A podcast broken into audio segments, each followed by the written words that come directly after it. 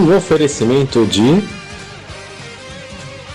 quadros de Fórmula 1 da Apple Comunicação. Cartódromo Internacional de Volta Redonda. Mecatron.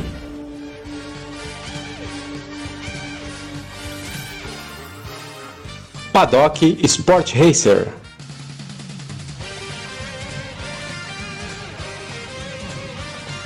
Rio Kart Indoor.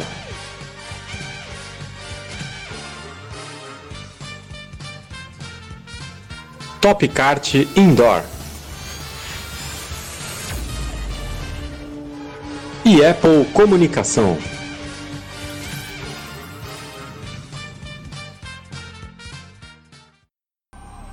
Mecatron Racing Day.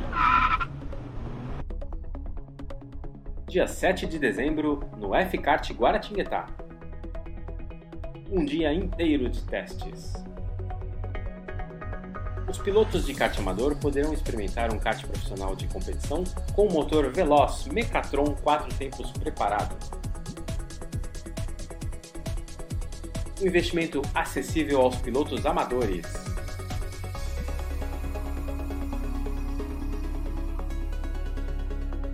Inscrições pelo site bit.ly barra Mecatron Dezembro.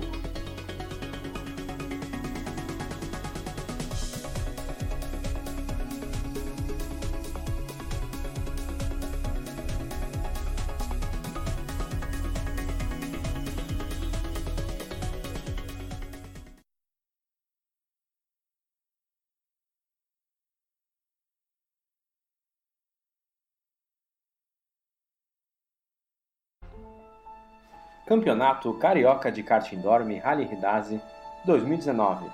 Apoio Apple Comunicação, Faerg, Mecatron, Paddock Sport Racer, RKC e Top Kart Indoor.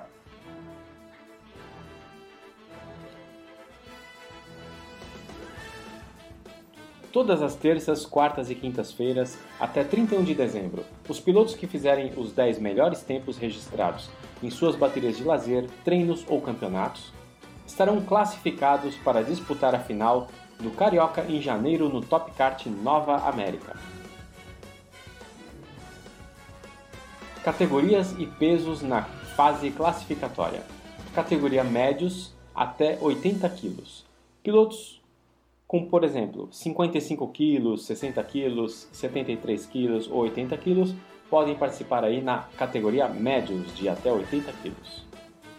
Já na categoria pesados acima de 80 kg, pilotos como, por exemplo, 81 kg, 92 kg, 99 ou 122 kg podem participar aí na categoria pesados.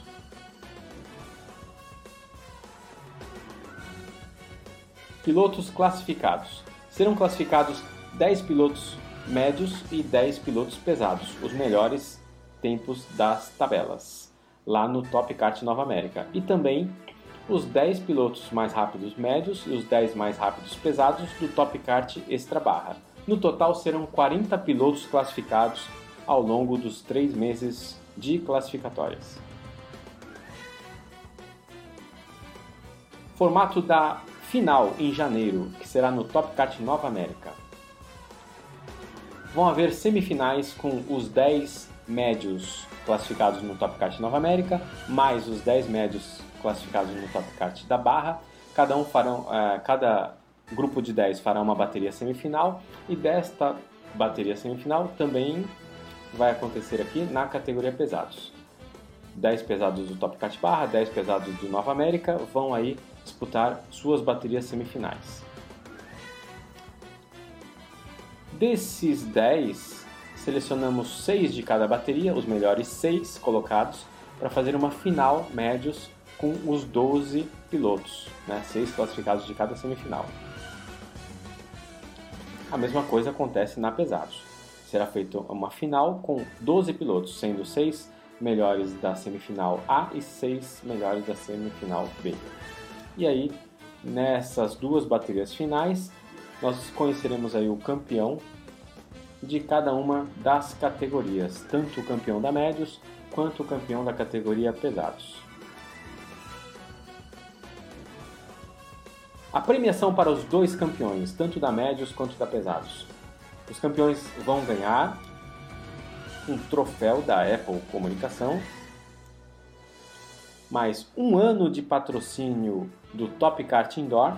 Então você vai ter aí uma cortesia para correr uma vez por semana por um ano em qualquer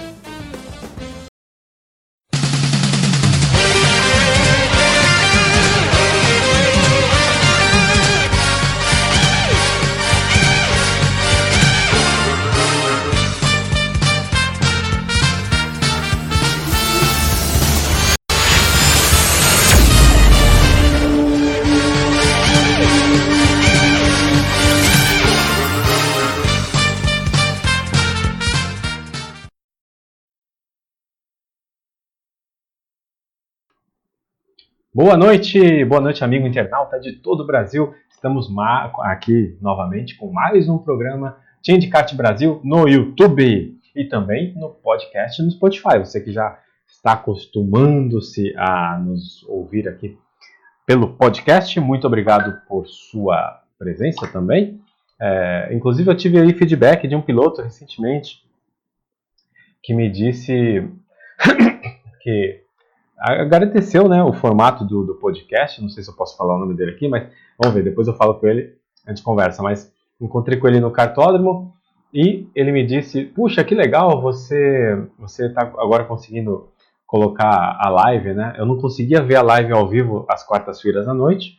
Então, para mim, foi uma mão na roda, porque na quinta-feira de manhã eu saio né, de ônibus para a faculdade e aí eu consigo escutar toda a live durante o trajeto né, do, do, ônibus. Então eu fiquei muito satisfeito aí de ouvir esse depoimento pessoalmente né, de um piloto que é nosso ouvinte aí, como você também é nosso telespectador ou ouvinte. Então fico feliz. É, o podcast Change Kart Brasil é um oferecimento aí da Juliana Odo, que faz as edições e coloca aí até sexta-feira, sempre edição de quarta até sexta-feira, ela, ela vai ar no Spotify. Então você pode ouvir a edição completa, o áudio né, da, da edição completa no, no, Spotify. E o legal é que o áudio ele é um formato muito mais leve do que o vídeo. Né? Então, o, o, ao invés de você gastar muito pacote aí assistindo a live no YouTube, você pode escutá-la no podcast. Então, fica muito mais fácil aí para você. Então, essa é a novidade né, que tivemos recentemente. Ok? E hoje, hoje o tema da live é sobre como você faz aí a migração do kart amador, do kart indoor, kart de aluguel, rental kart, aí para o kart profissional. Então, assim, é, quais são os primeiros passos que você pode dar? Claro que não existe uma trilha definida, uma, um caminho correto a seguir, mas é, vou falar um pouquinho aqui sobre isso e vou ver se eu conto aqui com a ajuda dos meus amigos também. Então, você que tá sempre comigo aqui, né? Toda semana. Deixa eu ver aqui. Vou abrir até o YouTube. E eu, você pode deixar o seu comentário, sua dúvida, sua sugestão aí, seu, seu tema, sua, principalmente a sua dúvida né, em relação a este tema sobre kart de competição. Aqui aonde? No YouTube. Então estamos ao vivo no youtube.com barra Brasil. Você pode deixar no super chat do YouTube o seu comentário, a sua dica, né, seu olá, seu boa noite aí pra gente. E também não deixe de deixar a sua curtida entrando na live, né? Vou deixar aqui já a sua, sua curtida aqui na live, tá legal? Então, muito bem. Obrigado aí, o pessoal tá chegando. Boa noite pro Clodomir Passos Filho. Boa noite, Clodomir. Clodomir que vai estar lá na, no Mecatron Racing Day dia 7 de, de dezembro lá em Guaratinguetá, já vi a, a confirmação dele, já saiu. É, também a Juliana Oda, a Juliana Odo, que é lá do que faz, né, é responsável pela edição dos podcasts Cast Brasil, também está online. Então o pessoal vai chegando, vai dando o seu boa noite e a gente vai começando a live. Deixa eu ver aqui, tem mais uma. Tá. É, daqui a pouco eu respondo. Muito bem. É, deixa eu deixar aqui como não lido para responder daqui a pouquinho. Beleza. E aí você pode deixar aí seu boa noite. Né? Pra gente aqui, ó, já temos seis, sete curtidas, muito bem, sete curtidas na live, o pessoal vai chegando é, e participando da live. Bom, é, esta semana também eu mandei um e-mail para toda a minha lista aí de, de, de, de audiência. Então, você que ainda não faz parte da minha lista de e-mails, eu também costumo aí mandar um e-mail, dois por mês, é, contando as novidades né, sobre o, os projetos de kart. Então, é um e-mail aí voltado a kart. Então, se você quer saber aí das novidades, campeonatos, promoções, novas empresas, é, as novidades aí do meio, além da nossa live semanal, temos uma lista de e-mail. Então, eu mandei um e-mail bem, bem grande aí, né? Eu resolvi investir um pouco de tempo ali contando tudo sobre os eventos que nós falamos nas últimas lives e também é, promoções né, que estão surgindo aí para você não ficar de fora e participar tudo. Não vai ser porque você não sabia né, que você perdeu um evento ou perdeu uma promoção de kart. É, como então eu falei, eu escrevi nesse e-mail. Caso você não esteja inscrito ainda na minha lista de e-mails, ó, eu tenho aqui, deixa eu ver, são aproximadamente 10 mil e-mails, né, 10 mil pessoas que estão na minha lista de e-mails. Então, se você ainda não é um deles, pode se cadastrar na minha lista. Ó. Você entra em semanadocart.com e aí logo na, na capa lá tem o campo para você deixar o seu nome e o seu e-mail para mim. E aí eu vou conseguir aí mandar essas novidades e é, inclusive tem muitas informações exclusivas aí que eu mando por e-mail, tá bom? Então, se você quer fazer parte da minha lista de e-mails e receber minhas mensagens aí diretamente, pode se cadastrar em semanadocarte.com. Lá você coloca seu nome e e-mail. Mas eu mandei essa semana um e-mail explicando aí sobre vários, vários, várias promoções, várias, é, vários torneios que estão tendo aí. E um deles é sobre a promoção do macacão. Há cerca de um ano e meio já, nossa, como passou rápido quando nós praticamente começamos esse projeto da live, né, do Team de Kart Brasil no YouTube, tivemos aí a procura da, de uma empresa de raceware, né, ano passado, que nos procurou aí para fazer uma promoção, oferecer aí para a audiência algo muito bom, né? Então esse esse foi o é, sempre a base, né, do, do, do nosso da nossa tratativa, é, oferecer algo muito bom, é, muito importante aí para você, piloto, que me assiste né, na, durante todo esse tempo aí, todo, semanalmente. Alguns, inclusive, toda semana estão por aqui. Então, é, eu pedi na época que fosse o melhor pacote possível para você, piloto. E foi um pacote realmente muito bom. Era um kit lá de macacão, luva e sapatilha a um preço muito, muito, muito bom. Né? Assim, eu acho que chegava a ser quase a metade do preço, um pouco menos. Era muito bom mesmo. Então, quem aproveitou, aproveitou. Quem não aproveitou, não. É, eu, como eu disse, a promoção era só aquela, então não iria acontecer mais. Naquele nível, então, assim, com aquele nível de, de desconto, né, com aquele nível promocional, não ia haver outra, como não houve mesmo. Então, realmente, não houve depois disso né, outra promoção igual. Mas a boa notícia é que já temos marcada uma nova promoção de uma outra empresa de raceware, a Paddock Sport Racer, que inclusive é nosso patrocinador aqui na live, né, no programa. Então, a Paddock Sport Racer vai estar oferecendo aqui para você, da, da, da, da audiência aqui do programa, uma promoção especial. Quando? No Black Friday. Então, vai ser o Black Friday da Paddock aqui no programa. Então, exclusivo. Ó, vai ser na quarta-feira, mas vai valer na quarta-feira. Então, fique ligado, não perca o nosso programa do dia 27 de novembro, tá? 27 de novembro temos a live na semana do Black Friday. Eu sei que você já está guardando dinheiro aí para aproveitar a Black Friday em todas as lojas, né, na internet e também fisicamente. Então aproveite, guarde, separe também uma verba aí para investir na sua segurança, no seu macacão. Então, se você está procurando aí é, equipamento raceware, aguarde. O macacão da, da Paddock, ele é todo impresso, então é todo personalizado e você não paga nada mais por isso. Né? Você pode personalizar seu macacão completo, imprimir ele o que você quiser, foto, imagens, logomarcas. Se você quiser fazer uma réplica de, de algum macacão famoso aí da Fórmula 1, também é possível. E nessa live do dia 27 eu vou te contar aí direitinho qual é essa promoção e ela realmente vai ser pontual, tá? Então não perca a live, esteja aqui online dia 27 às 8 da noite, que eu vou revelar para você né, é, como que é essa promoção aí do macacão. E é, além do macacão que, eu inclusive tenho um, é, além do macacão né, de aquele tecido sintético, é, já foi desenvolvido um novo modelo que é de cordura. Cordura é um, é um, é um tecido mais grosso, né? quase um, um, jeans. Ele é bem resistente, bem forte. Então, para o pessoal que anda de outdoor, anda em kart é, com, é, em outdoor, né? roda livre e tal. Então, é importante você estar bem protegido. Tem também agora o novo produto da Paddock, que é um macacão em cordura. Cordura é um tecido bem resistente mesmo, tá?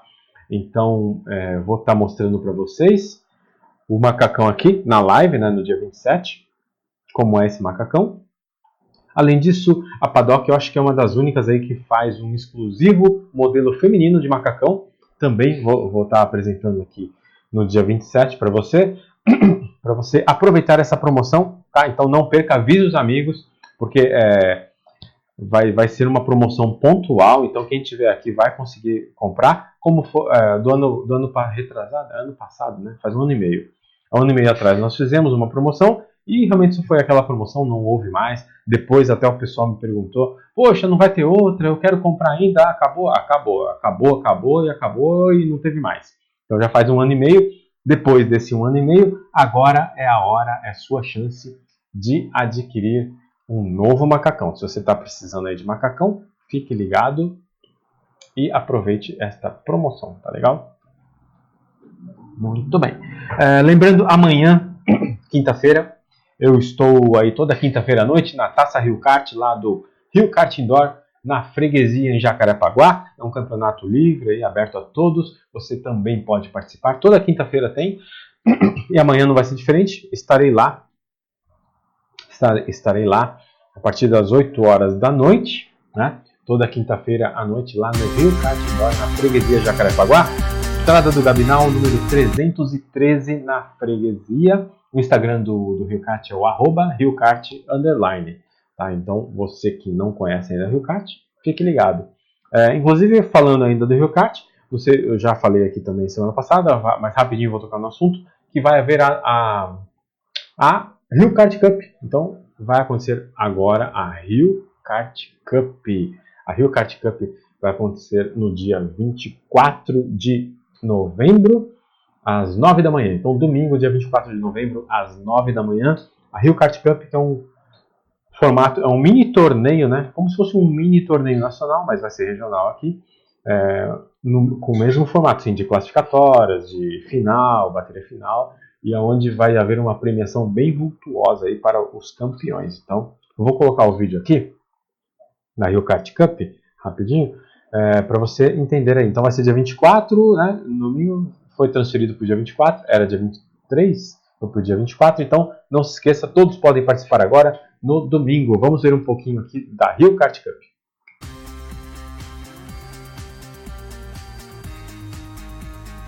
Então fala um pouquinho mais sobre essa iniciativa, como é que vai funcionar esse campeonato? É, exatamente. A gente, enfim, o ali no, no Rio Kart, né? A gente está sempre junto toda semana. Foi onde eu conheci você, conheci André, conheci vários pilotos aí do, do kartismo carioca. E participando, e quando surgiu a, a Taça Rio Kart, comecei a ajudar o André. E cada vez interagindo mais, e acabou vindo a, a, a ideia de, de fazer a Rio Kart Cup, que vai acontecer agora no final de novembro né, a gente vai fazer aí um campeonato com uma premiação bastante bacana. São, são, tá valendo, são três categorias, né? A Master 80 quilos, a Graduados 95 e a Super Graduados 115 quilos. Uh, os pilotos vão concorrer três baterias classificatórias, cada uma de 10 minutos. Todas as baterias classificatórias vão ter tomada de tempo de uma volta, tá? Uhum. E os 12 pilotos melhores classificados em cada categoria vão para a final. Na final, a tomada de tempo vai ser por sistema de match race. Então vai ser bem bacana, vai ser no formato aí dos grandes campeonatos nacionais, você sabe bem, né? E o campeão de cada categoria vai ganhar uma vaga para correr o CBK. Muito bem, então aí Rio Kart Cup, dia 24 de novembro, às 9 da manhã, domingo. Você não pode perder. Eu também estarei lá, hein, pessoal. Estarei lá na Rio Kart Cup. Muito bem. Boa noite também para o Yamato Fit. Boa noite, Yamato. Boa noite para o Daverson. Daverson Gabriel. É, deu um salve aqui para a gente. Boa noite, Davidson. Para Angela Odo também. Para o Elísio Bernardes, né? pai do Felipe Bernardes. Boa noite, Elísio. Então, todos chegando aí devagarzinho. A live às 8, né? Mas a gente sempre começa um pouquinho né, com esse bate-papo aqui. E falando um pouco dos eventos, é, lembrando que temos aqui é, é, o evento. Ó, vai, teve também as, tem a, eu tenho falado da Summer Cup, Summer Cup lá do Francisco Lopes, do F46. Ele está organizando o torneio de verão do Rio de Janeiro que se chama Summer Cup. Então ele tem até um bannerzinho dele aqui. É, só lembrando que é, o, entre os inscritos da Summer Cup foi, foi sorteada uma vaga para a, a Rio Kart Cup. Então, recentemente foi, foi sorteada essa vaga para todos que estavam inscritos já na Summer Cup, que vai acontecer dia 14 de dezembro. E aí, o grande vencedor né, daí do sorteio, quem foi o Felizardo, que ganhou também a, a vaga na Rio Kart Cup, no valor de 300 reais, foi o Vinícius Lahorgue. Aí, Vinícius Lahorgue, lá do F46. Deixa eu ver aqui. É, foi, o, foi o vencedor, né? Foi Vinícius Lahorgue. Então, ele foi o vencedor e vai correr gratuitamente aí no, na Rio Kart Cup. Por quê? Porque ele se inscreveu na Summer Cup e aí foi sorteado. Inclusive a Summer Cup tem aí uma premiação muito vultuosa. É, tem, vale uma vaga no KWC de 2020, que é uma inscrição né, do, do Mundial de Kart Indoor. Só essa inscrição aí custa em torno de 500 euros. E mais é, uma vaga no CBKI, no, na Copa Brasil de Kart Indoor 2020. Então, é, os campeões, né, o campeão aí da, do torneio de verão, que é, esse ano é em categoria única, né, ele leva uma premiação bem vultuosa. E dependendo do número de inscritos, o pessoal está lá, acho que falta cerca de 10 inscritos a mais agora para bater a meta. E batendo a meta, também vai, vão dar para o grande campeão a passagem de avião lá para o Mundial do ano de 2020. Então, muito bom. Você também não pode perder a Summer Cup. Muito bem. Então falamos disso tudo e agora sobre o tema da live. O tema da live de hoje era como você faz aí para é, migrar né, do kart amador, da, do, do kart, kart de aluguel, para o kart de competição. Então, como eu disse, não tem um caminho é, específico, né, uma trilha correta, assim, como também para você se tornar piloto profissional de Fórmula 1, de Fórmula Indy, não existe um caminho ali né, correto, são vários os caminhos que levam a Roma, mas eu vou dar aqui um, uma palhinha sobre o que você pode fazer. Vamos lá. É, tanto em, aqui, na verdade, vários estados você tem aí campeonatos regionais de kart.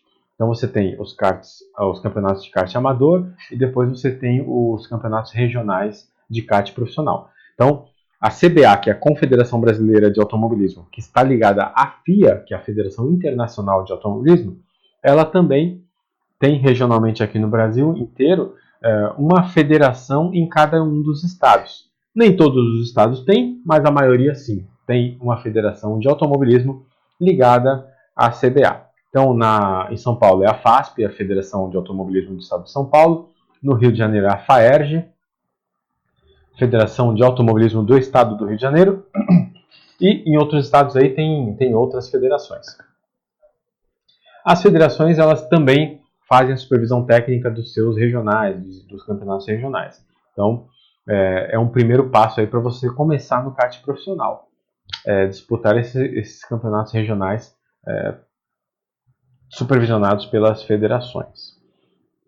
Como fazer isso? Basicamente, é, uma, uma grande dúvida dos pilotos que começam no kart amador é ah, eu preciso ser campeão no kart amador para poder correr no profissional. Ah, o que, que eu preciso? Eu preciso fazer um curso, um teste, é, existe alguma restrição aí para eu começar no kart profissional? Não tem. Não tem restrição alguma. Mesmo quem nunca andou de kart, é, nem de aluguel, pode sim começar a disputar um campeonato de kart profissional. Não tem restrição nenhuma. Basta você ter aí o orçamento necessário para poder né, pagar as despesas lá de, de, do, campeonato, da corrida, das etapas.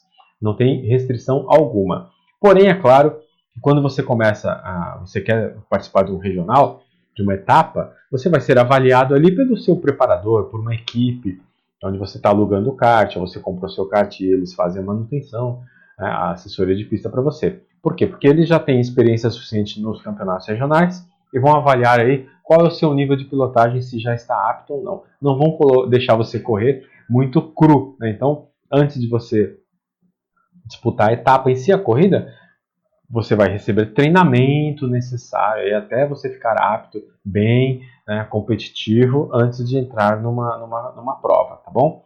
Então, é assim que funciona. Então, é, não há restrição nenhuma para você começar no, no kart de competição, basta realmente ter o, o dinheiro, né, o orçamento aí para poder bancar esses custos né, do, de um kart de competição, que normalmente, sim, são maiores do que o kart de aluguel. Mesmo que você dispute campeonatos de kart de aluguel, é, o custo do kart de competição não se compara ao kart de, de aluguel.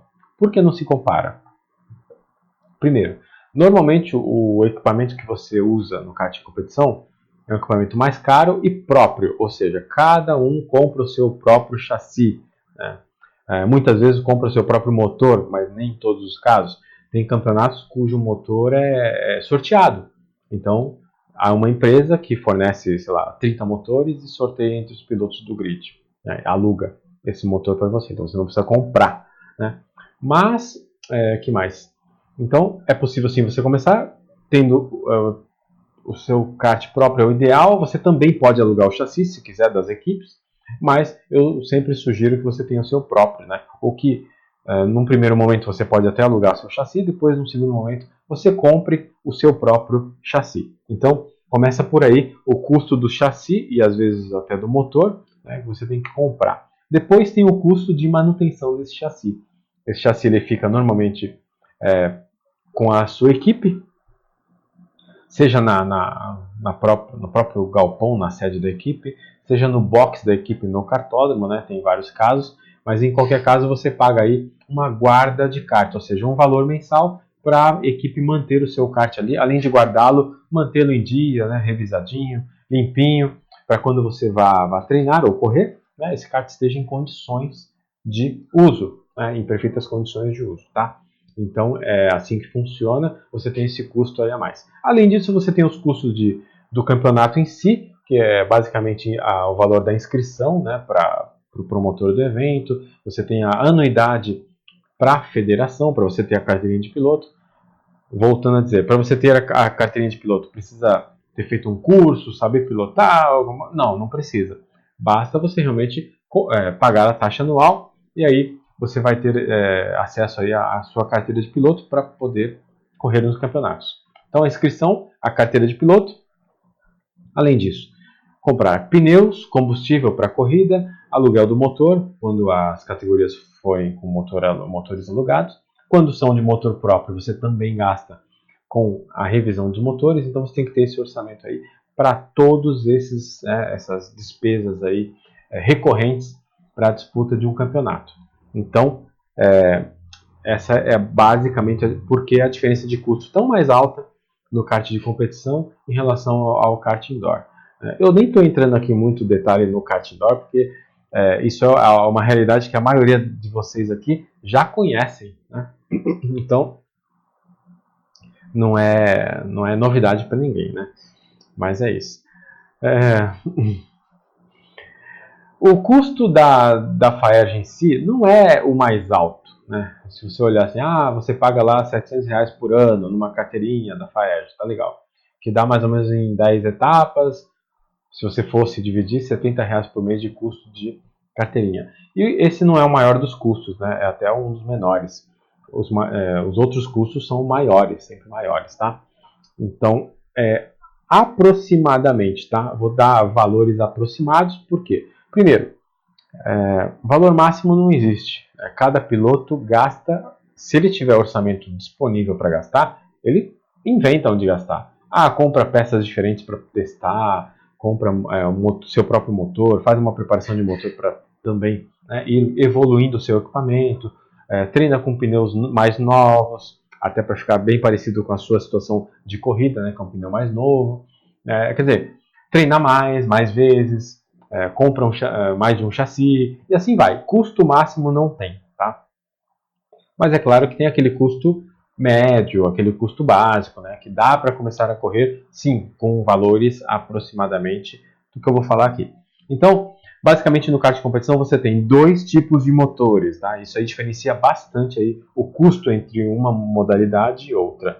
Então você tem aí os karts com motores quatro tempos, que são aqueles mesmos eh, motores que se utilizam nos indoors, ah, nos indoors abertos, né, nos karts de aluguel abertos, como Granja Viana, Volta Redonda, é, Aldeia da Serra, Nova Odessa, é, RBC, assim, tem cartódromos uh, outdoors espalhados aí por todo o Brasil, Guapimirim. Então, nesses karts aí de aluguel você tem os 13 HP.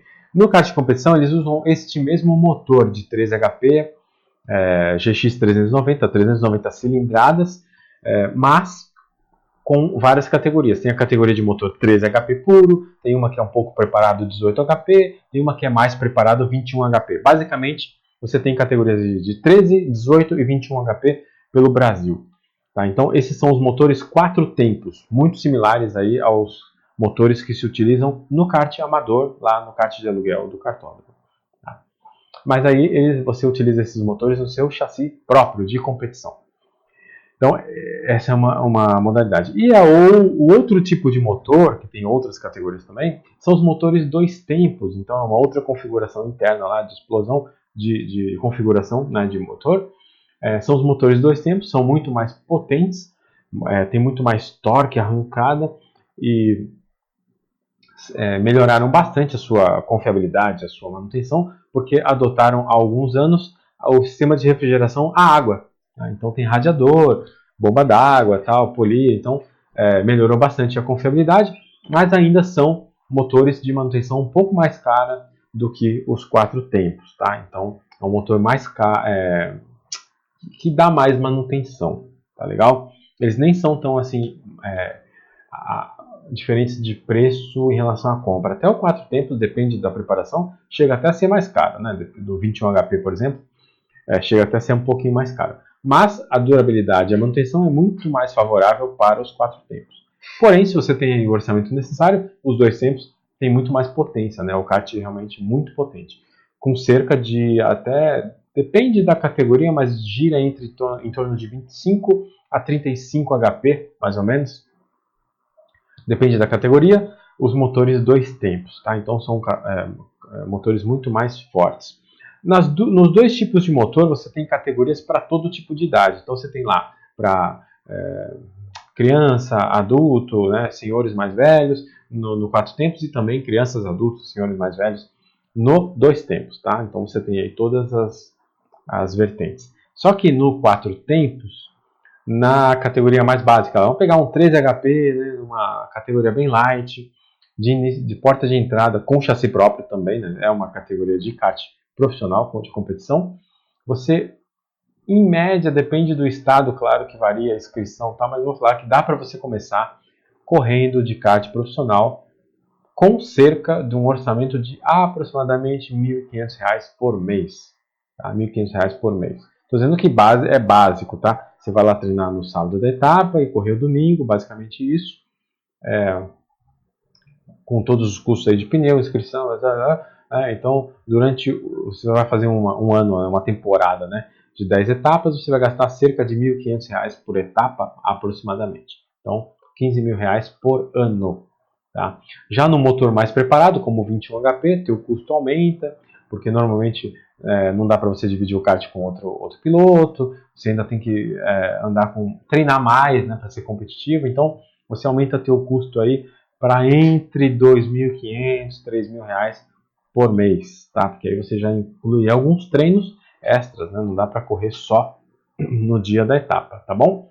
Então, é básico. Claro que, ah, mas tem gente que anda de 21 HP e gasta 5 mil. Tem gente que anda de 21 e gasta 5 mil por, por, por mês? Tem. Assim, como eu disse, limite máximo não tem, né? Tem ali um básico ali que você consegue ser competitivo, tá? Dá para ser competitivo gastando 1.500 na categoria mais básica? Dá para ser competitivo, dá para ser campeão. Dá para ser campeão gastando cerca de 2.500 ou 3.000 reais na, no 21 HP preparado? Sim, dá também para ser campeão.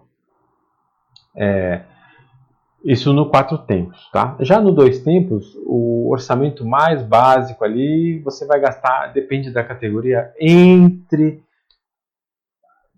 4 mil e 5 mil reais ali, um orçamento básico, tá? Também dá para ser campeão, dá, porque é, ao contrário do que todos pensam, né? É, não, não é, o pessoal fala assim, ah, mas é, para ser campeão basta injetar dinheiro. Não é uma verdade, tá? Não é. Você colocar dinheiro só não faz um piloto campeão. Exemplo máximo aí, vai na Fórmula 1, poxa, o, tem muito, teve, já teve muito piloto pagante. Né? Então hoje você olha aí o próprio Lance Stroll, né? ele está lá na mesma equipe que o Sérgio Pérez, equipe do pai, mas o Sérgio Pérez anda muito melhor que ele o tempo todo. Né? Então assim, não basta ter dinheiro para você ter resultado. Tem também a questão do piloto, do acerto, uh, do, da dedicação aos treinos, a, ao aprendizado também né, do, do acerto. Então, é, tudo isso conta. Tá? Então, no kart também, você não, não é porque um piloto gasta 5 mil e você gasta 2 que você não tem chance. Tem chance sim e pode ser campeão. Por quê? Porque ao longo do tempo, a FIA, depois, né, a FIA, a CBA e as federações, elas se preocupam em equilibrar o, o orçamento. Né? Da mesma forma que na Fórmula 1 tem lá hoje a discussão do teto de gastos, é, no kart já isso é ano é, recorrente. Né?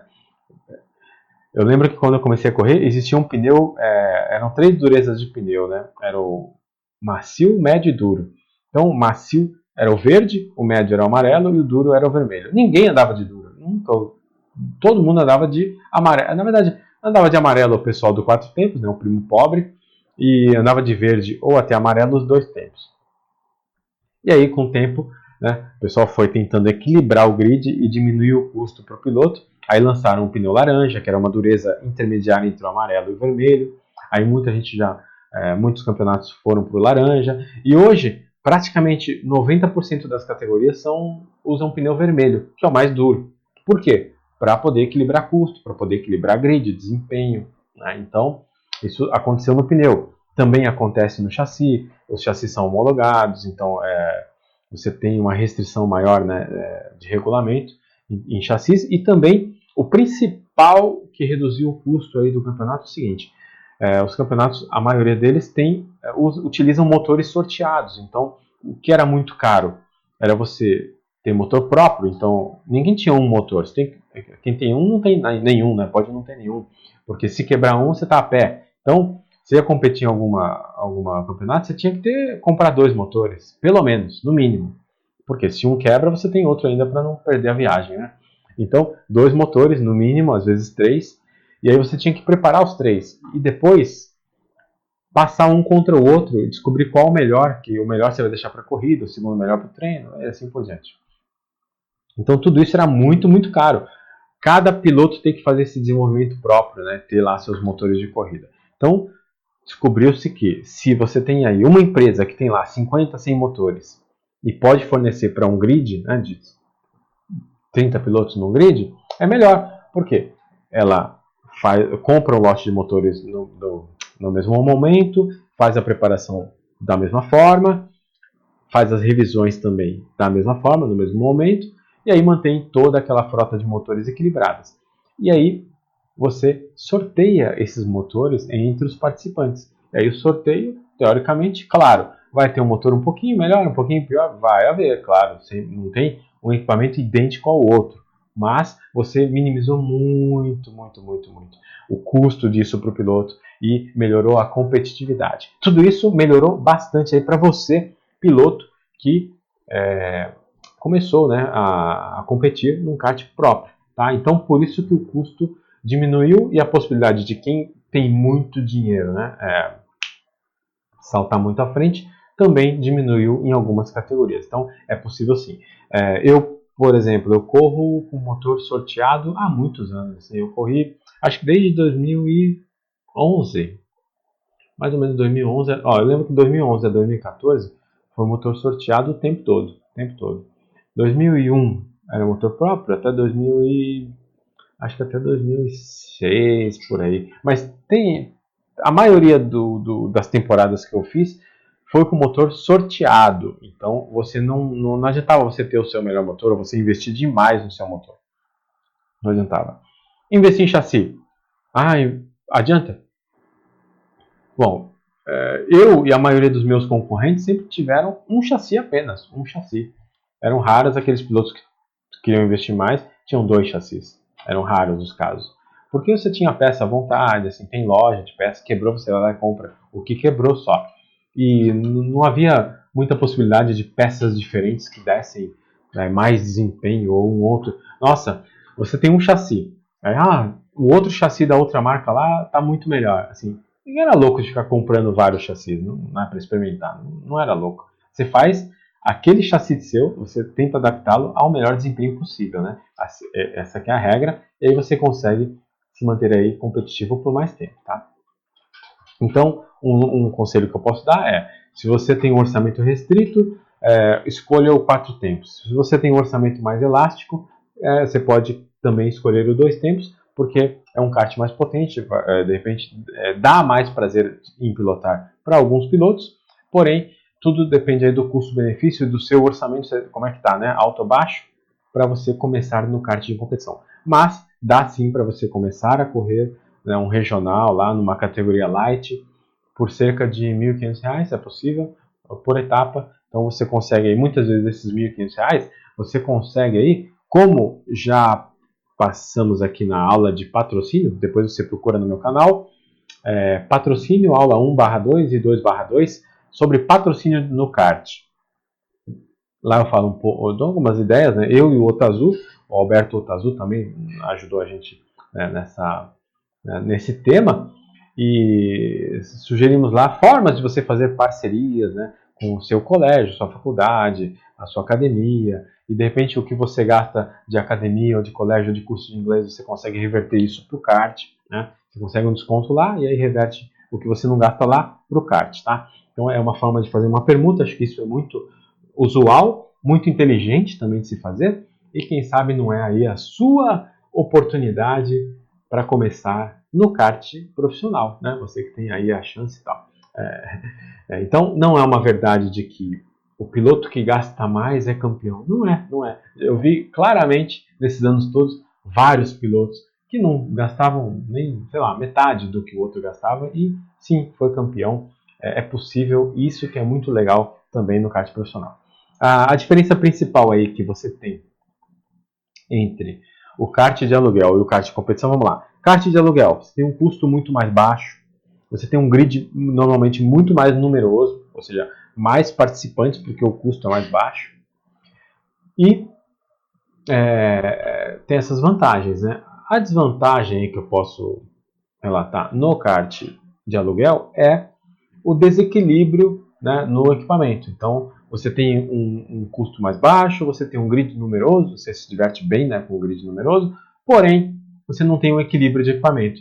Tem hora que você é sorteado num kart, o kart é muito ruim, é, ele é dois segundos, um segundo pior do que um outro kart, e aí complica, né? Complica aí o teu resultado. Então, nem sempre o melhor piloto foi o campeão daquele torneio, né? Sim, é, acontece. Mas é algo que é, todo mundo tem essa chance, né? Ah, e esse azar, essa sorte, né? Tá lá para todo mundo, é distribuído. Então, se você disputa um, é, os campeonatos de indoor há muito tempo, provavelmente você vai ter esse, essa sorte ou azar diluída para mais tempo. Então, é, é, é uma estratégia. Já no kart em competição, os custos são mais altos, os grids são, em geral, menores, né? exceto São Paulo, que é uma outra realidade. Os grids são normalmente menores, porém, você tem aí uma, um equilíbrio de equipamento. Você não senta num kart ruim, não senta num kart que não faz curva, você não senta num kart que ah, o motor está xoxo, é, que você não possa fazer nada. Não. Você, inclusive, pode carburar o seu motor durante a prova. É, olha que legal. Você consegue aí é, adequar o desempenho do seu motor ao início da prova, ao final da prova, ao meio, ou a ultrapassar alguém. Assim, é, é, muito bom isso, né? Você sentar num kart e falar, nossa, esse kart tá bom, eu já treinei com ele, eu acertei ele, ele tá bom, eu vou pra corrida eu vou num kart bom, né? É, já no indoor, não, você senta e reza para que aquele kart esteja bom. Porque se não tiver, você vai descobrir isso no meio da prova. Ser muito complicado. Mas o, o custo, né? O custo é muito menor, né? Muito mais atrativo do kart amador. E tem público para todo mundo. Não é que um é melhor do que o outro ou que um é pior do que o outro. Os dois têm vantagens, né? Então cabe o quê? Cabe é, você tentar adequar aí a sua necessidade ao, ao, ao, ao que você quer. Né? Então escolher o, o produto certo para a sua aspiração. O que acontece às vezes é o piloto escolheu o produto errado para a aspiração que ele tem. Ele tem uma aspiração de super competitivo, né, de equilíbrio, escolhe o kart amador. E aí fica bravo no kart amador porque os karts não estão equilibrados. É do jogo. Né? Não dá para você equilibrar uma frota de 100 karts de aluguel que são alugados para pessoas leigas diariamente, que vão bater, vão, né, vão sofrer lá o desgaste do dia a dia na mão de leigos, e aí querer que esses karts estejam super e ultra equilibrados como karts é, de competição. Não vai acontecer perfeitamente, né? Sempre vai haver uma distorção, tá? Claro que quando essa distorção é, é menor, é mais aceitável. O ruim é quando ela é muito grande, né?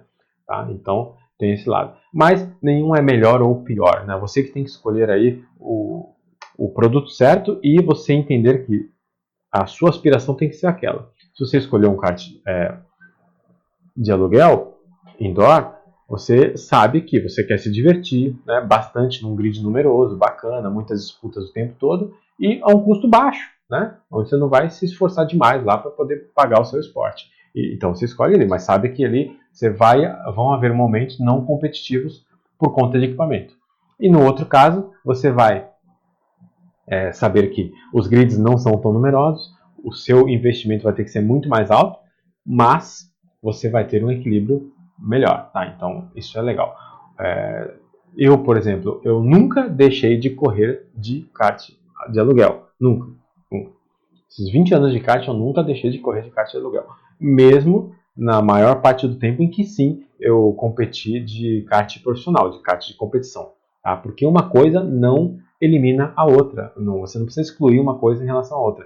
Os dois têm os suas magias, né, seus, seus encantos. Então dá para você aí é, tendo a cabeça correta, entendendo que há certas limitações nos dois, nas, nos dois, nas duas modalidades, né? Então você vai ser feliz, tá legal? Muito bem. Uau, falei bastante. É, de, coloquem aqui mais dúvidas se vocês tiverem.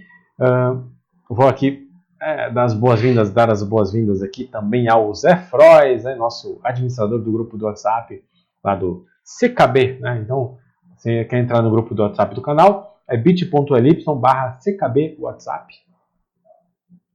Tá lá. É, o pessoal está dizendo aqui, vamos ver.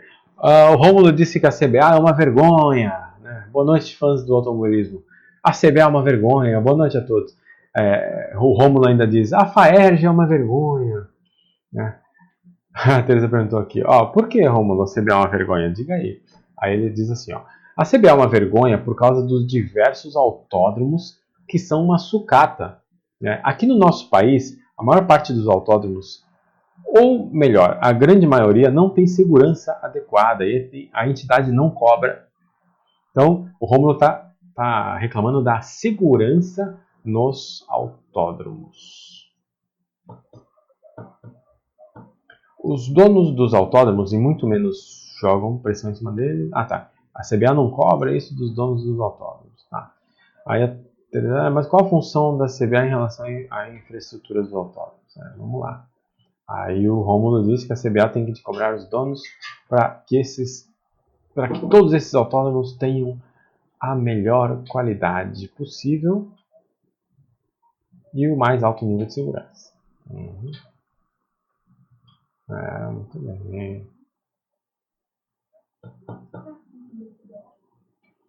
Muito bem. É, então vamos lá. Vamos falar um pouco sobre esse tema aqui do que o Rômulo levantou, né, sobre a CBA. A CBA é uma vergonha, a FAEG é uma vergonha, disse o, o Rômulo, né? Poxa, o Rômulo, qual é a função de uma CBA? Qual a função de uma FIA e de uma FAERJ? As três têm basicamente uma função semelhante, cada um no seu nível, né, nível internacional, nível nacional e nível regional. É, mas a função principal é o quê? Ela, elas são entidades reguladoras do esporte, reguladoras.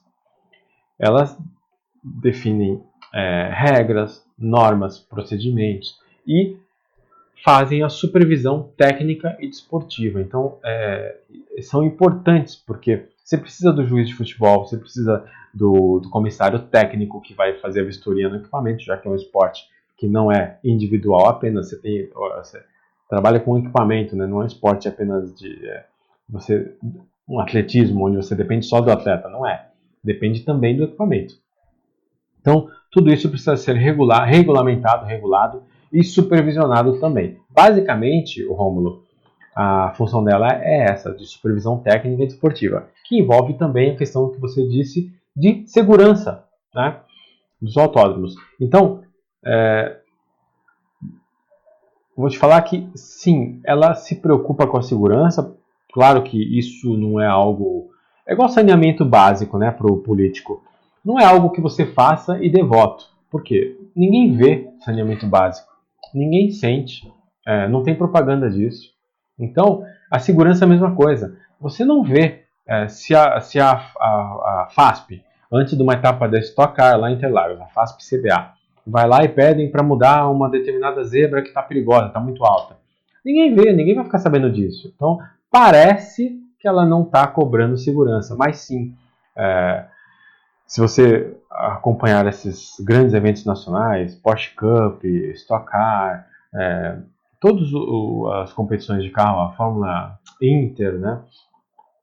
A CBA sim faz a vistoria no autódromo sempre antes dos eventos, faz a vistoria no parque fechado, nos, na, nas áreas de rolamento de box, para que nada aconteça. Eles tentam sempre prevenir ali to, todos os prováveis problemas, né? É, fazendo as vistorias e depois cobrando. Claro que automobilismo é um esporte muito complexo, sempre acontecem coisas novas, mas para você ter uma ideia, nós não, eu acho que nós não tivemos nenhum acidente muito grave nos últimos anos. Né? É, na Stock Car, há alguns anos atrás, há muitos anos atrás já, é, teve, houve falecimento né, do Gustavo Sonderman, do Esperafico também, mas não houve, não, não tem, não, não estão havendo mais tantos casos graves. Né? Então a segurança tem melhorado dos próprios carros, as normas de segurança, as normas desportivas para evitar disputas perigosas, tudo isso é trabalhado, é, sim. É claro que isso não, não vai para a mídia, isso não vem de ingresso, isso não vem de audiência, é, não, não, aparece, mas é, talvez você tenha a oportunidade de, um dia, né, quem sabe, acompanhar o, o trabalho do, da FAERJ, da CBA, dentro de uma competição automobilística. Eu acho que é legal. Eu já estive bastante envolvido nisso, promovendo o campeonato estadual entre 2012 e 2014 e trabalhei muito próximo aí da FAERJ. Depois, entre 2015 e 2016, foi o, o Carioca de Kart Indoor também. Então, por cerca de 5 ou 6 anos, eu trabalhei muito próximo ali em conjunto com a FAERJ e vi eu posso testemunhar aí que sim, a CBA, a FAERJ, as federações, elas têm uma preocupação muito grande com segurança, regulamento, normas, tanto de normatizar quanto também fiscalizar. Tá? Ela não ganha nada em punir um piloto, ela não ganha nada em pedir uma alteração para o cartódromo, mas ela faz sim o seu papel, eles fazem sim o seu papel. A própria FIA faz isso né, no nível Fórmula 1, e sempre que a CBA faz isso no autódromo de Interlagos para estocar, o Campeonato Regional Paulista de Carro de Turismo, que é o regional, também se beneficia, porque a mudança que foi feita para estocar vale para o regional. Olha só, a Fórmula 1, quando a, a FIA faz a vistoria de Interlagos para a Fórmula 1, ela beneficia o, o, autódromo, que vai beneficiar a Stock Car, que vai beneficiar o regional e assim por diante. Então, sim, há esse trabalho, talvez você não, talvez você não, não acompanhe né, de perto, mas eu posso dar esse depoimento de quem já esteve junto aí, né, trabalhando muito proximamente, e eles apoiam sim no que é necessário. Claro que eles não têm receita, não, por exemplo, a, a federação né, local ela não promove uma corrida. Então, assim, a, a, aqui no Rio mesmo, posso falar com mais propriedade. Aqui no kart do Rio, a federação ela não promove a corrida, ela não vende ingresso, ela não cobra inscrição. É. Quem faz isso é o promotor do, do, do, evento, é o dono do cartódromo, da praça, ou quem é, queira promover um campeonato. Tá? A, a, federação ela é contratada principalmente para ser super para fazer a supervisão técnica e desportiva. Então o pessoal reclama, ah, esse campeonato não está sendo divulgado, ah, porque a FAERJ a FAERJ não divulga campeonato, ela não vende ingresso, ela não vende inscrição, ela não faz isso. Tá? Ela é um órgão gestor, fiscalizador, é, regulador do esporte. Tá? Não é função dela, é, não é essa a função dela, tá bom? Ah, então vamos ver aqui. A CBA tem que cobrar do, do, dos donos dos autódromos. Olha, ela cobra. Claro que tem o seu. Tem o seu. Fala, seu ponto de equilíbrio aí, né, o Romulo? Imagina. Muitas vezes, no o país que já está em crise há algum tempo, tirando São Paulo, né, e o Sul, é, Rio de Janeiro e outras praças aí, o, o esporte já está em crise há algum tempo. Então, imagina, como é que você vai cobrar uma super reforma num cartódromo que seja, é, sendo que não há público, né, não há pilotos suficientes para pagar a conta, para poder andar lá no campeonato? Sim. Complicado. Então eles fazem o que é necessário. Claro que tem ali um pênalti muito grande sobre segurança, eles vão fazer de tudo para que aquilo ali né, se resolva. Mas se envolver muito investimento, ah, então corta aquele pedaço de circuito, faz outro só porque uh, não dá. Então pode ter certeza que as provas né, de, de kart, como a gente fala aqui, que a FAERJ esteja supervisionando, elas são seguras. Tá? Hoje em dia, aqui no Rio, acontece em Volta Redonda e também em Guapimirim. Né? Com certeza, a, a federação está de olho em todos os aspectos de segurança. Você vai competir uma prova é, com a supervisão da FAERJ, sim, é uma prova segura. Tá? Isso você pode ter certeza, porque há sim há essa preocupação muito grande por parte dos comissários. Hum, ah, o Fabrício, Fabrício Oliveira, ah, Fabrício, tudo bem? Seu amigo Henri me procurou essa semana ele também está querendo voltar a andar às quintas-feiras lá com a gente, né? Na Taça Rio. Quem sabe você não volta também? É, tá dando um grande abraço aqui. Ou do grande abraço, irmão. Muito obrigado pelo lindo trabalho de incentivo. Pô, valeu, Fabrício. Muito bem. Obrigado. É, boa noite para Letícia Odo também. Aqui, deu uma risadinha. E mais? É, Yamato Fit pergunta: ó, você indica iniciar no kart de aluguel ou no kart próprio? Tem pessoas que se arrependeram de ter comprado kart. Ah, tem? Está perguntando: tem pessoas que se arrependeram? Olha, eu recomendo começar no kart indoor, tá? Porque o kart indoor é muito menos burocrático. Ela paga uma, um valor né, pequeno para correr uma corrida, fazer uma corrida de kart lá. Pode fazer quantas quiser. Você vai ver se gosta. Depois você entra no campeonato amador, campeonato de kart amador. Vai se divertir pra caramba e de repente isso já é o suficiente para você, já te satisfaz. Para 90, 95% aí dos pilotos que eu conheci, o campeonato de kart amador satisfaz as aspirações dos pilotos. Também me satisfaz, né? Então, é muito legal. Eu recomendo fortemente o kart indoor, depois os clubes de kart indoor, depois os grandes torneios de kart indoor também, como é, o brasileiro da Mica lá do Miguel, como é o torneio de verão do Miguel, torneio de inverno do Miguel, como é a Copa Brasil de kart indoor aqui no Rio de Janeiro, lá do F46 do Chico Lopes, como também a Summer Cup e outros tantos torneios por aí é, que, que, que tem grandes torneios. É, recomendo fortemente você começar no kart de aluguel, kart amador. Então, se você quer começar, recomendo sim, fortemente o kart de aluguel, antes até do que o kart, o kart de competição. Porque o kart de competição, o investimento é maior inicial. Então, é, já vi acontecer do pai chega, já compra kart, faz, acontece, é, gasta um dinheirão em equipamento, treino e pneu e muito custo, e depois o filho não, ah, não é bem aquilo que ele né, não se adaptou e jogou fora né, aquele dinheiro praticamente, né, vai vender a preço de banana depois. Então, é, eu recomendo sim começar no kart indoor, kart de aluguel, e aí você vai é, melhorando com o tempo, né? Tá bom? Seguindo os passos. É, Lucas Rispoli diz que, ó, Quero comprar o meu primeiro kart. Como que eu escolho o meu primeiro kart? Olha aí. Bom, primeiro ponto é, é seu orçamento. Quanto você tem disponível para investir num kart? Por quê?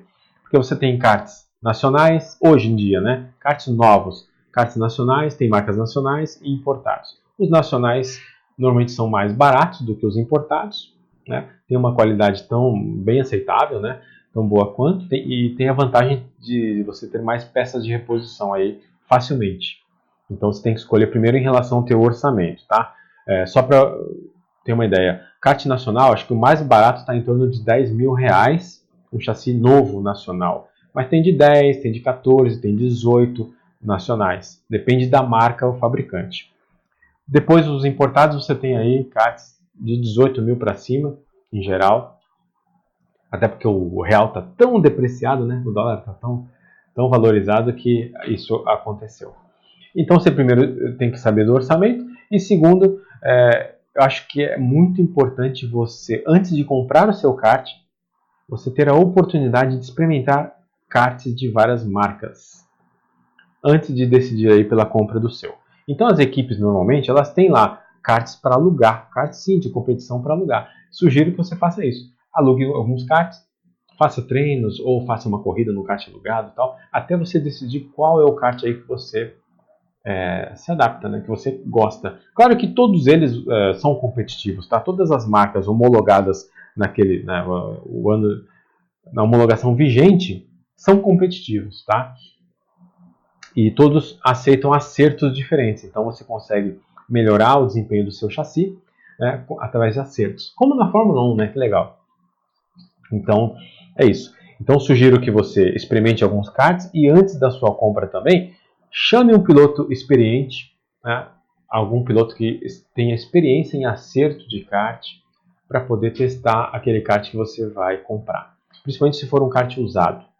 Tá? Porque um piloto mais experiente, ele, ele conhece, sabe, sobre soldas, é, se o kart já foi soldado, foi batido, empenado, se ele está empenado ou não, se ele aceita acerto ou não aceita mais. Então, vai fazer lá um, um dia de testes com um piloto é, já mais experiente, né? E aí você vai ter uma, uma, um, um diagnóstico né, mais preciso, principalmente se você está começando aí no kart indoor. Já fiz isso para alguns amigos aí que me pediram quando foram comprar karts, e isso aí foi muito importante para a decisão deles na compra do seu kart. Né? Ah, inclusive o, o, próprio Leandro Arremed, que hoje eu liguei, a gente se falou por telefone, ele foi exatamente assim, ele tinha lá umas duas opções né, de karts para comprar. O primeiro chassi dele, ele comprou um chassi usado, como é normal, tá? A maioria dos pilotos compra um chassi usado.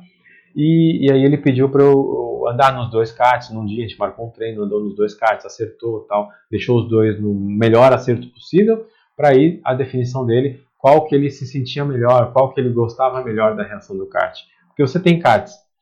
Cujo fabricante é, faz um kart tendencioso, com mais tendência a sair de frente, outros com mais tendência a sair de traseira, outros com uma tendência de ficar pregadinho no chão, né, como se fosse num trilho, outros que tem uma tendência do kart bem soltão, né, parece estar tá andando no gelo, é, então você consegue aí é, definir qual é o tipo de tocada, o que, que você gosta mais, né? Qual sua, onde você se adapta melhor, em qual tipo de kart, tá bom? Então, espero ter respondido e não complicado mais a sua cabeça.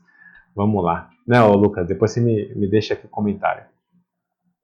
Fabrício disse que ó, não gostaria de ter um kart de baixo custo. Ah, eu gostaria de ter um kart de baixo custo, porém competitivo. Qual o valor de um competitivo e de um baixo custo? Olha, numa categoria de entrada, uma F4 Lite, por exemplo, que existe hoje, que é um motor 13 HP mesmo, né? Você consegue ser competitivo com baixo custo comprando um chassi usado de cerca de 3 mil reais. E aí você aluga os motores para as corridas. É, é possível sim você começar a competir, tá? E como eu falei, você vai gastar cerca de R$ 1.500 por mês para competir mensalmente nessas categorias de entrada. Ronaldo Silva disse: ó, como eu faço para definir a calibragem na hora da competição?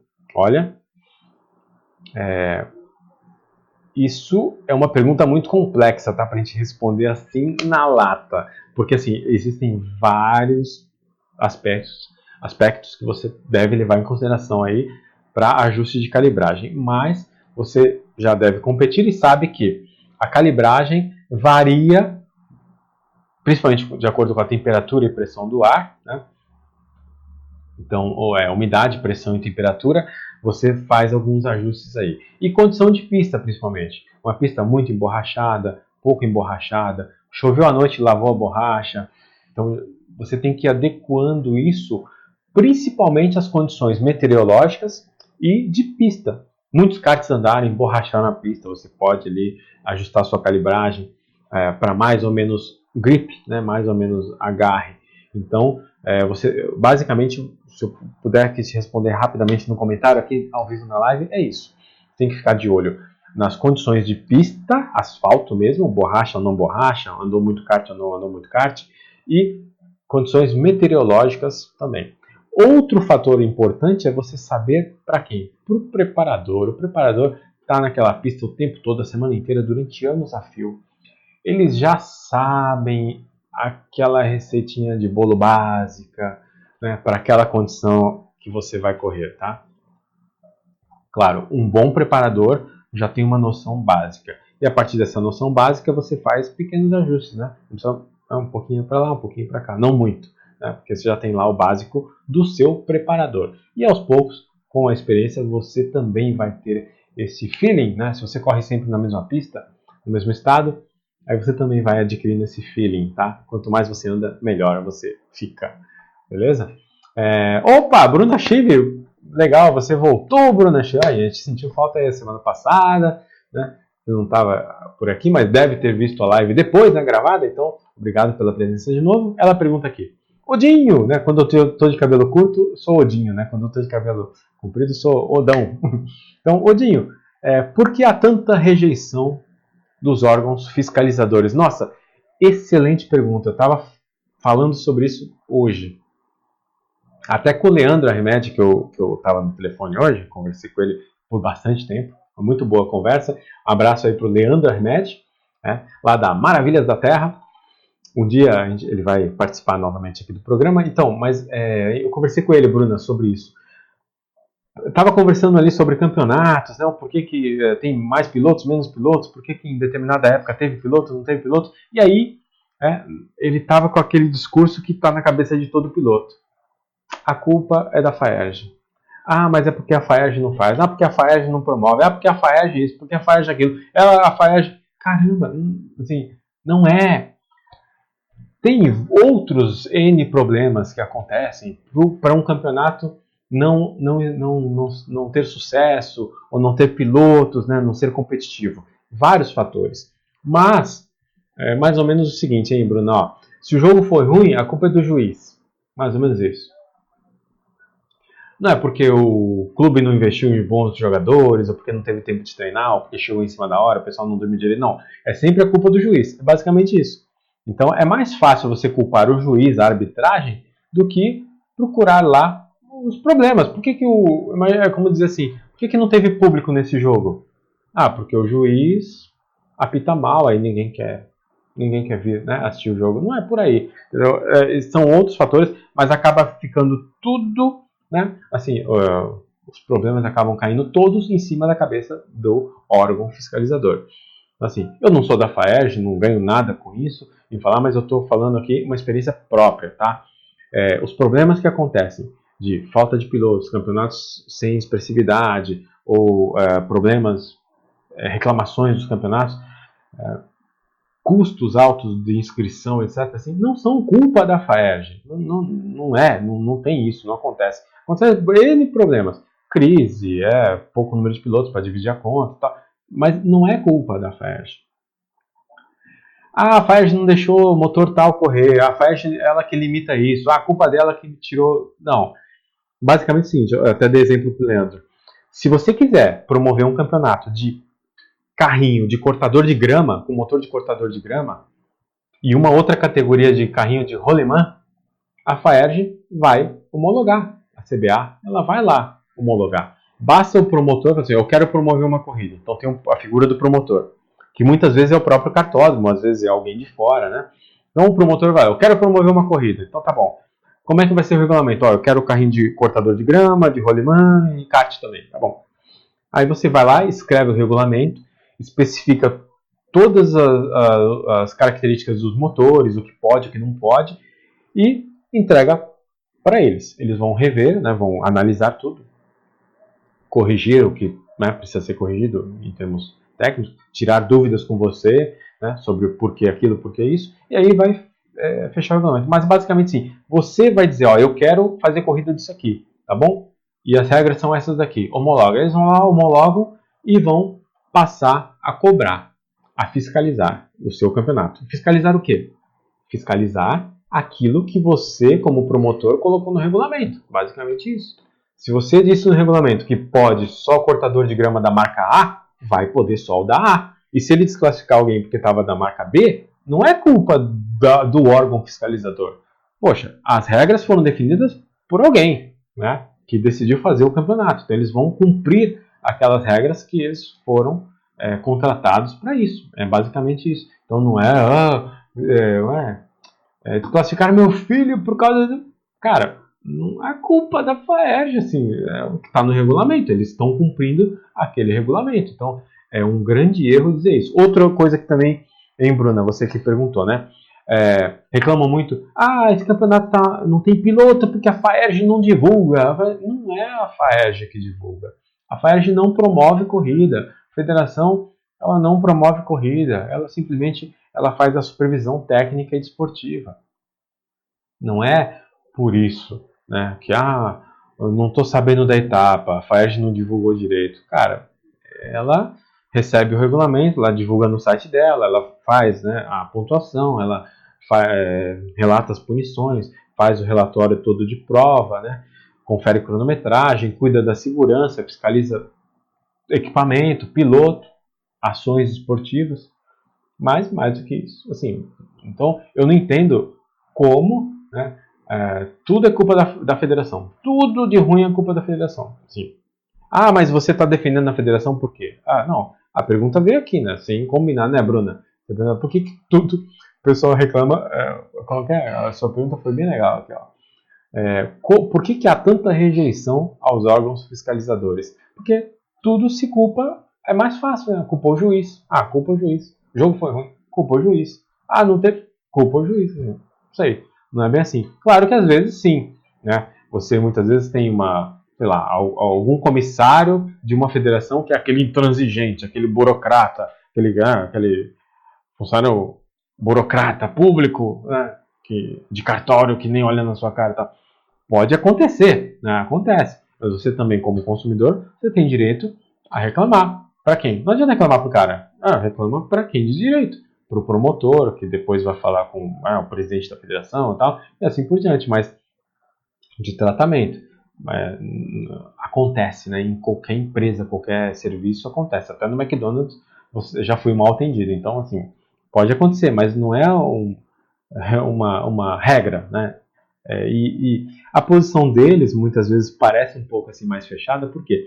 Porque eles não, eles são um órgão fiscalizador, eles não podem lá ficar é, jogando figurinha com você. Não pode ficar lá, né, tomando chopp lá, ah, depois da corrida. Cara, eles são um órgão fiscalizador. Eles precisam é, ter uma postura né, de juiz. Então, é, isso acaba deixando um pouco assim, meio antipático, meio distante do, do piloto. Né? Mas não é, não. Eles são pessoas normais, comuns, como todos nós. Tá? Então, espero ter respondido, hein, Bruna, também. É, Fabrício falou que em dezembro está de volta lá na Taça Rio. Bem-vindo, bem-vindo de volta, né, Fabrício?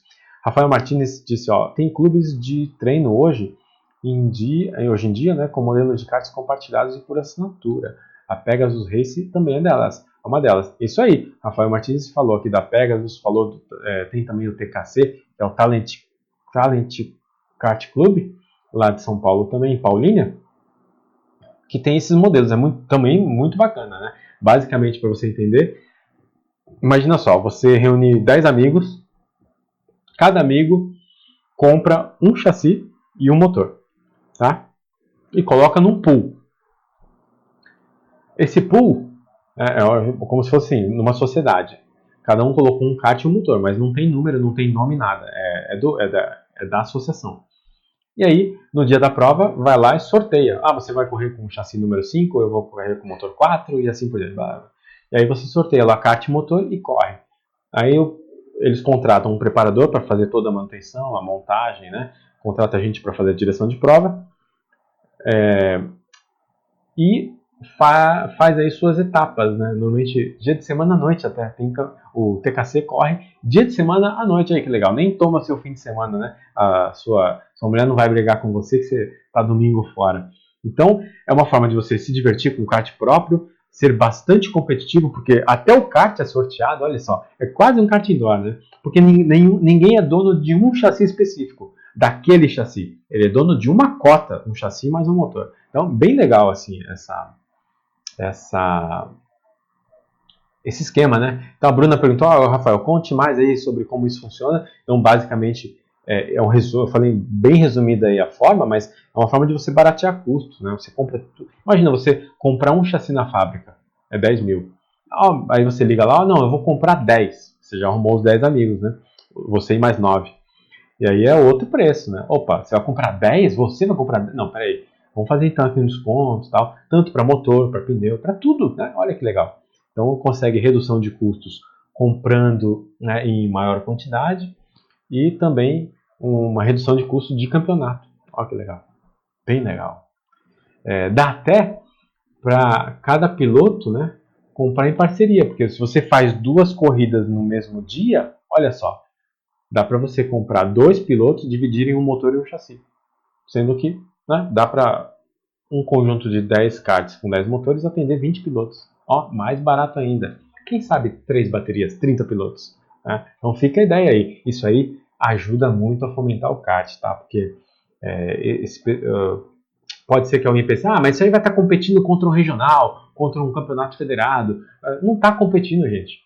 Você sai do kart indoor gastando, sei lá, 500 reais por mês para você se divertir uma etapa por mês lá treinando e fazendo etapa, e aí você vai para um custo de 1.500, 2.000, 3.000 reais por mês, o salto é muito grande, né? ou 5.000 reais, muito grande. Se você tiver um meio termo aí, onde seja competitivo, ou seja, você elimina o problema de karts não competitivos do kart indoor. Você faz esse pool e aí você vai ter kart competitivo para todo mundo. Caramba, gastando, sei lá, talvez mil reais por mês. Depois que você faz o investimento, você gasta 800 reais por mês muito bom, né? muito bom. Então é importante por quê? Porque é, o piloto sai daqui do degrau de 500, depois ele vai gastar 800, se acostuma a andar num kart de competição, né? com equilíbrio, desempenho igual ao dos seus colegas e tal. Cara, esse cara vai querer depois ir para o kart profissional, lá para o federado, entendeu? É uma forma de você criar a escadinha, você fazer a máquina andar. Né? é muito ilusão você achar que aquele cara do kart indoor vai direto para o kart de competição gastar os tubos. Não vai. Assim, direto até vai, vai, mas são poucos. Por isso que são poucos os pilotos. Né? Mas olha que bacana essa ideia do TKC e também do Pegasus, Pegasus Race. Né? Uh, Rafael Martinez você paga uma assinatura mensal e treina à vontade aí para correr de F4 e Pro 500. Aí que legal. Então você paga uma assinatura mensal e aí você tem lá a sua cota, você paga lá um X por mês que engloba é, o pagamento num preparador que né, recebe essa mensalidade de todos os pilotos, vale a pena, e ele deixa o kart disponível lá no sábado. Vamos supor que deixe, desses 10 ele deixa lá 5 karts disponíveis no sábado para qualquer um do grupo treinar, né? Ah, já paga a mensalidade, vai lá e treina. Cada um tem direito a, a treinar uma hora, né? Muito bom. Então você consegue fazer sua etapa né, durante a semana à noite, ou aos domingos, em alguns casos, e você ainda tem a possibilidade de treinar com seu kart. Você paga um X por mês para o preparador, né, todo mundo paga, pouquinho. Por que todo mundo paga pouquinho? Porque para o preparador é a mesma coisa. Ah, se ele fosse cobrar de cada piloto uma mensalidade, ah, eu cobro 500 de cada piloto. Esse é um valor. Agora, se você chegar, ó, tem um grupo aqui com 30 pilotos, tá? São 10 carts, 30 pilotos. Cada piloto vai te pagar 200 de mensalidade. Aí, pô, 30 pilotos, 206 mil reais? Pô, vou fechar. Ele vai ganhar menos individualmente por piloto, mas vai ganhar mais na quantidade. E limita. Ó, cada piloto vai poder treinar só uma hora por sábado. E aí vai fazer a agenda, esses 30 vão se dividir nos quatro sábados do mês. E aí fica legal para todo mundo, né? Bem, bem, bem razoável, né? Acessível. Isso que é legal. Então, Rafael, tem custo de manutenção? É, é não, já está embutido nessa mensalidade que o piloto paga para poder ter os treinos, né? Ah, tá, ele diz aqui, ó, só paga se bater. Claro que a, é, tem esse, essa mensalidade que é para você pagar óleo, óleo de corrente, lubrificação, a mão de obra do preparador de montar e desmontar o motor, o kart, é, encher pneu, trocar pneu, é, assim, essa manutenção normal. Claro que se você bater, aí quem bate paga o que bateu, né? Só paga as peças lá do que bateu, que é justo com o grupo todo, né? Você bateu uma fração do patrimônio do grupo, então você tem que ajustar. Mas também só se bater, né? Se bater num treino é muito difícil. Talvez em corrida. É... Então, e se alguém bater pagar, ah, sim, aí paga, né? Mas isso aí é diferente de manutenção, né? Aí seria uma batida. Um, a Bruna falou que aqui no meu estado é a mesma coisa. Ninguém gosta dos órgãos fiscalizadores. Fazem tudo pirata. é, tem até caveirinha aqui do pirata. É. é, e no Rio Grande do Sul, né? Pois é. Tem essa, essa pecha, né? Meio de, de que o pessoal da, das federações são antipáticos, né? Mas assim, tem que entender, é o trabalho deles. Eles, eles precisam ter um certo, uma certa postura, né? Mais sóbria em relação aos próprios pilotos, né? Senão perde, perde credibilidade, autoridade. E eles são sim autoridade na prova, tá? Precisam ser autoridade na prova. Por que, que precisa ter um órgão fiscalizador? Porque é uma coisa assim. Já vi vários campeonatos assim, tá? Por exemplo, até o Pegasus e o TKC. Começa um grupo de amigos, aí o diretor de prova é o tio do fulano, é o amigo do ciclano, vai beleza.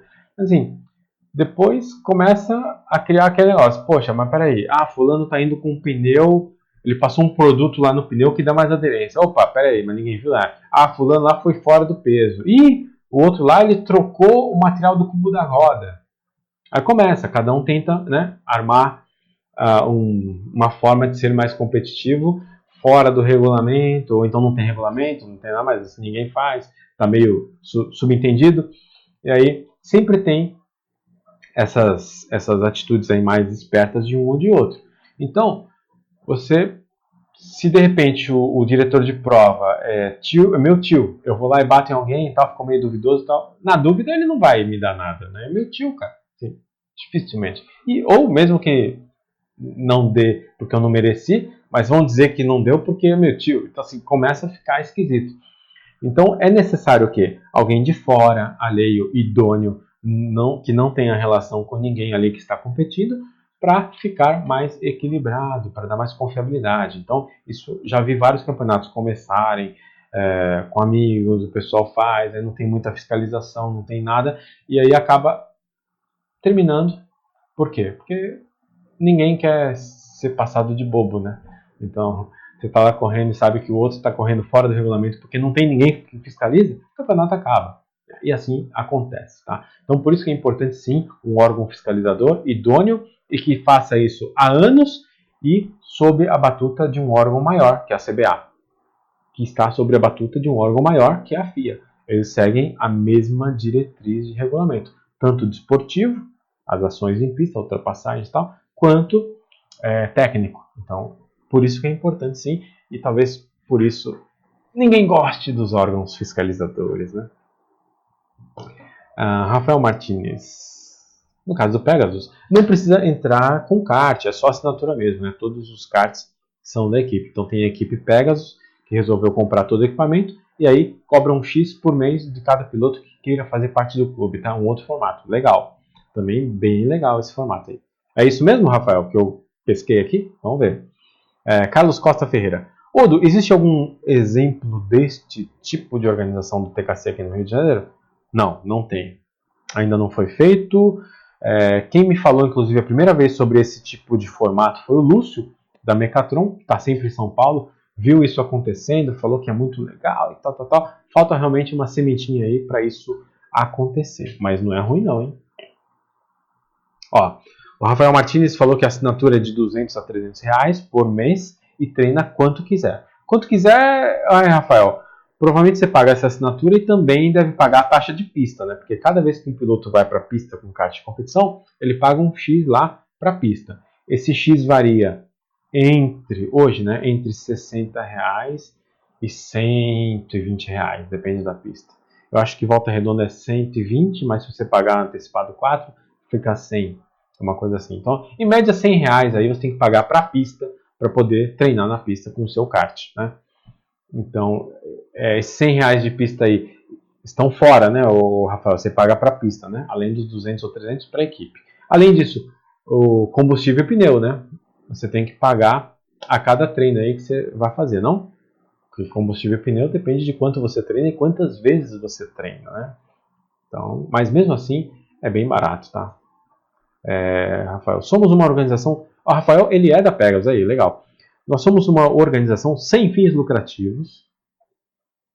Tudo que a equipe ganha é reinvestido em amortizar os custos de competição dos pilotos né, do clube em competições como Copa São Paulo e 500 milhas. Legal. Então a sobra de caixa ainda eles reinvestem aí para formar equipes na, na, nos grandes torneios, né? Legal.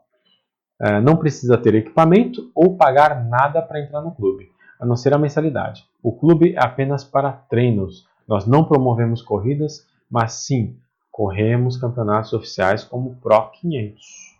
Legal. Bacana. É, e 500 milhas de profissional também. Né? Legal. E a Mato Fit pergunta aqui se eu já fui punido injustamente. Nunca! Brincadeira, hein, gente? Esse tá no DNA do piloto, né? A gente nunca acha que, que foi justo, né? Punição, nunca acha. Punição. Mas eu tô brincando aqui, claro, assim, já, já tive punições justas e injustas, tá? É, não sei se eu lembro de algumas aqui. Ah, pessoal que tava na direção de prova aí quando eu corri. ó, vou te falar que eu nunca. Acho que eu nunca. É, nunca. Posso dizer isso aí, ó. Ernesto Abreu Filho vai me dizer, hein?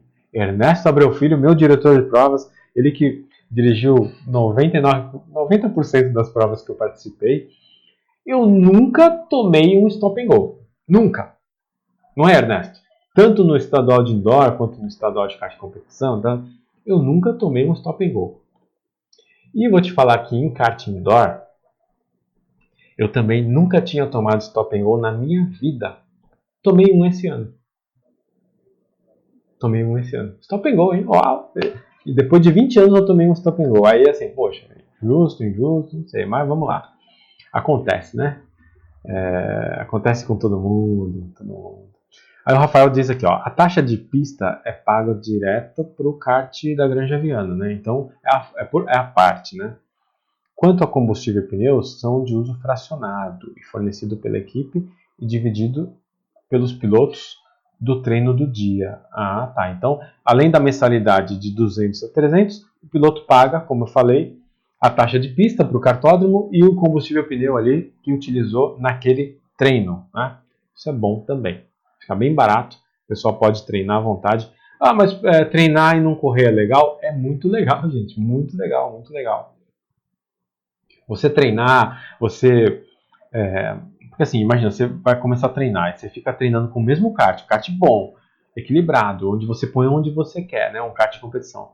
Você vai o quê? Melhorar o seu traçado você vai começar a fazer pequenas variações, onde se seu tempo melhorar, você está melhorando o seu traçado, você está descobrindo ali atalhos, formas de você reacelerar, de entrar na curva, de tangenciar, para que melhore seu tempo. Então é você contra o seu cronômetro, mas de forma que no final do treino você fez um traçado melhor, você descobriu um uma forma de fazer a, a, aquela volta né, de uma forma mais eficiente. Isso é muito prazeroso. E depois que você chega no limite né, da sua melhora no traçado, aí você parte para a melhora do equipamento. Você vai começar a mexer em ajustes no seu kart. Aí, isso é fenomenal. Fenomenal. É muito prazeroso. Eu adoro fazer isso. É, é, você ajustar frente, alinhamento, traseira, mais aperto, menos aperto, posição de banco, é, calibragem de pneus, carburação de motor. Nossa senhora, vamos falar de chassi primeiro. Tudo isso dá uma diferença legal. E aí você começa a ajustar, piora, melhora, você vai descobrindo por que melhora, por que piora. E aí quando você faz a comparação com a telemetria, com o seu GPS, o seu traçado, aí você identifica ali em cada curva qual a rotação do, do giro do motor, né? Aquele traçado, você descobre ali se você patinou né, na entrada de curva, digo, na saída de curva. Aí você descobre, poxa, então eu vi aqui que eu patinei né, no, no gráfico do computador. Peraí, eu vou acelerar mais gradativo ali. Aí você acelera mais gradativo ali, depois da leitura, e melhora o tempo naquele trecho. Aí, isso é muito gratificante. Isso eu acho que é, é algo que muito, muito de vocês, né, muitos dos pilotos de kart amador, né, é, ou até de profissional, alguns profissional, não tiveram a oportunidade de ter esse prazer de melhorar um equipamento olhando a telemetria ou ajustando seu chassi. E também, acho que os, os melhores treinos que eu fiz até hoje né, foram, foram com a Mecatron. Por quê? Estava naquela época do o motor Mecatron tinha sido lançado há pouco tempo, então ele ainda tinha é, alguns problemas de, de confiabilidade, né, de desempenho também. E aí é, o Lúcio me ofereceu um trabalho de, de desenvolver esse motor, né, começar a desenvolver para que ele melhorasse.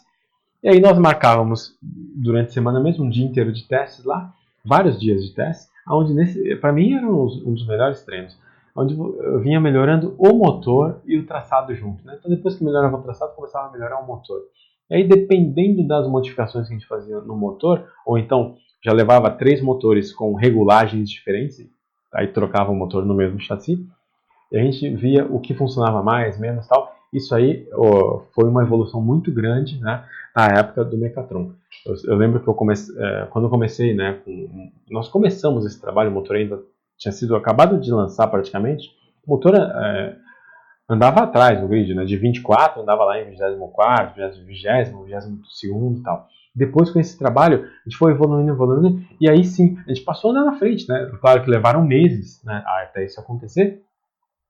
E hoje em dia, é, mas ainda havia um problema de confiabilidade. Chegava a andar na frente, mas ainda havia algum problema de confiabilidade. Hoje não, depois de alguns anos, é, o motor já é competitivo, né, se torna competitivo e confiável, ou seja, não quebra mais.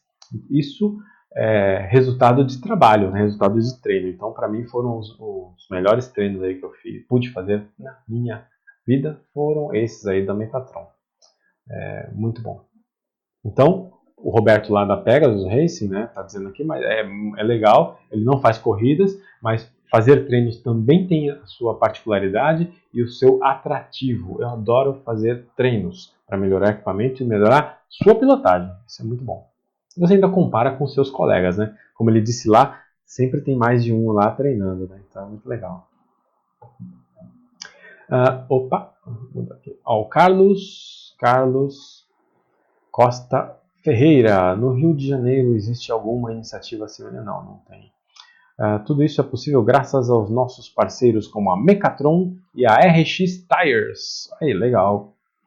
Então, legal, hein, o, Rafael? Você da Pegasus usa né, os motores Mecatron, correto? E o, os pneus RX. Legal. Então é isso, pessoal. Acho que respondi a todas as perguntas. Essa live gostei bastante né, das perguntas que acabaram enriquecendo aqui o tema. Confesso que eu falei bastante, né? mas eu acredito que para todos né, que vão rever a live ou ver uma primeira vez ou até ouvir pelo Spotify a partir de amanhã, a partir de amanhã não, a partir de sexta-feira, também vão estar satisfeitos aí com esse conteúdo bem bacana, essas ideias, né?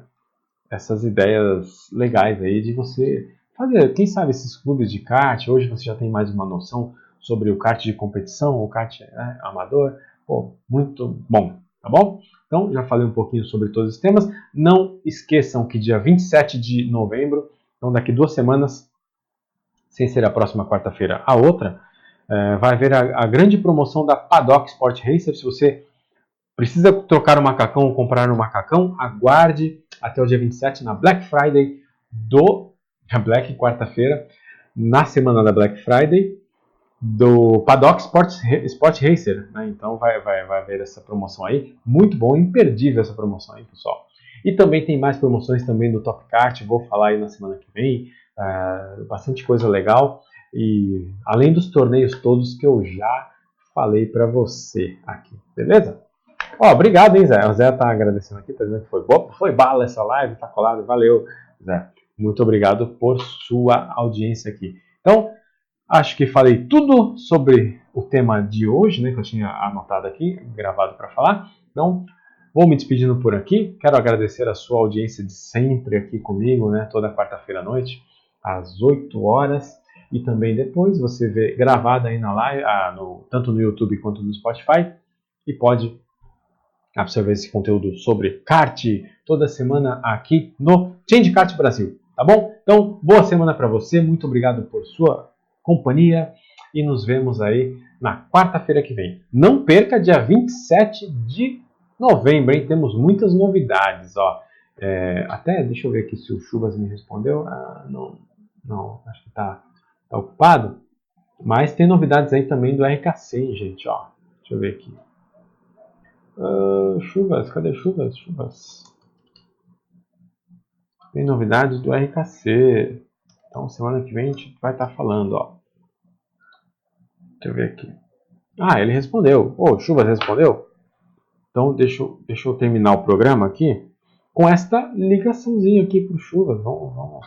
Ele que vai falar um pouquinho sobre o RKC e aonde ele vai estar amanhã aonde ele vai estar amanhã para você acompanhar. Você que é fã do RKC, fã de kart indoor, né?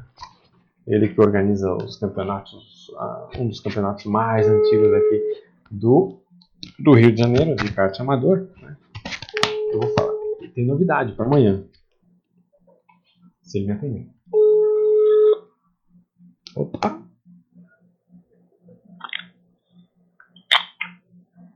Fala, minha amiga. Ô, Chuvas, tudo bem?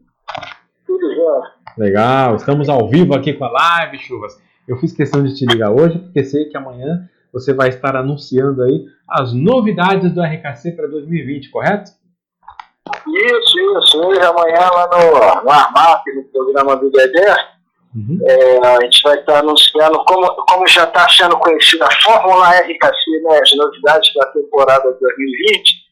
Então a gente vai estar lá anunciando, mas não, não só isso. Depois, quando a gente também puder, a gente, semana que vem, vai estar por aí batendo um papo, se Deus quiser.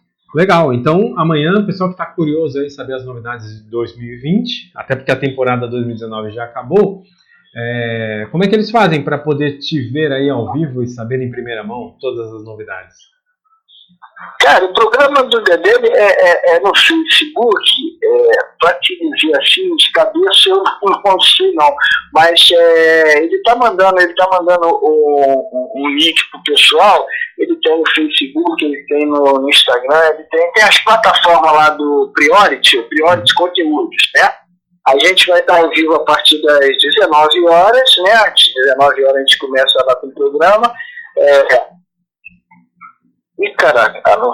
Alô? Oi, tô aqui, tô aqui. Oi, oi, oi. É, é porque eu tô de, tô de voo aqui, eu tô com a, tô com a pequena aqui no colo, falando, dando entrevista e não menina. Ah, tá. Mas, Mas ó, deixa eu te adiantar aqui. É, ah. Você entra no facebook.com barra Priority Conteúdos e tem acesso à live ao vivo amanhã, né? É, onde o Chuvas vai estar lá falando todas as novidades do RKC 2020. Que horas vai ser, Chuvas? 19 horas, 19 horas a gente está lá, é, como, como das, das boas novidades que nós criamos a cada ano. Ano passado nós criamos shortcut, criamos leitura. É, esse ano tem mais novidades também, tem as novidades boas aí que é, eu, eu, no final do ano eu fiz uma, uma enquete né, com os pilotos a respeito das regras da desse ano. Uhum. E é lógico que acho que a base de tudo são os pilotos, né, a opinião deles vem aprimorando sempre algumas coisas que a gente lança e, e, e não é de consenso, bem que tudo que foi criado este ano foi aprovado e vai ser repetido ano que vem. Só que a gente ainda vem com, com mais novidades, a gente vem com mais novidades e peço para todo mundo estar tá ligado lá, porque as novidades são boas, até mesmo, né? é, é aquilo que eu te falo, né? a gente não quer exclusividade nas coisas que a gente quer, não. Mas aquele, aquelas regras, aquele, regulamentação que o, que o pessoal, os, os, os outros presidentes, os outros clubes acharem interessante, é muito legal se adotar também nos seus campeonatos, porque são coisas bastante bacanas. Podem servir aí de inspiração, né? Legal. Então, manda um abraço lá pro Andrezinho, né? Andrezinho Cupelo, que lá no programa Warmap, na Priority Conteúdos amanhã. E é, ele que já me convidou várias vezes aí, ou ele, o pai dele, para poder participar. Eu ainda estou devendo essa participação lá também. É, quem sabe, né? Eu aviso aqui também o dia que eu for, mas acho que vai ficar para janeiro, hein, pessoal?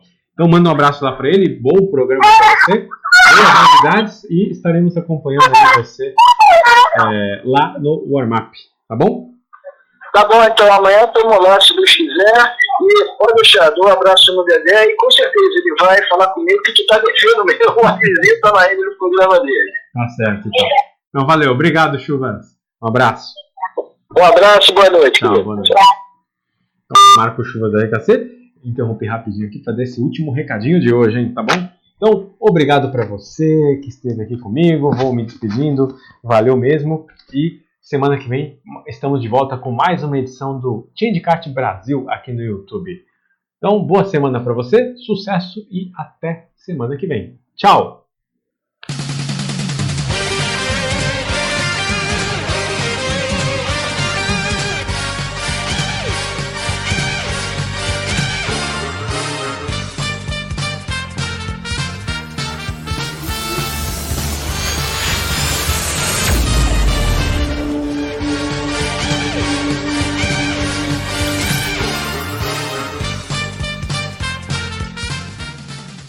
Um oferecimento de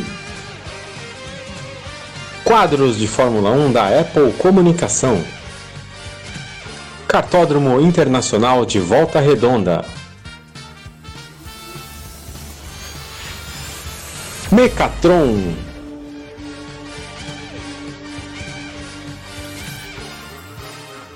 Paddock Sport Racer.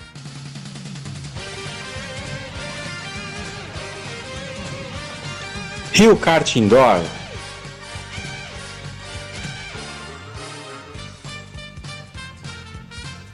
Top Kart Indoor. E Apple Comunicação.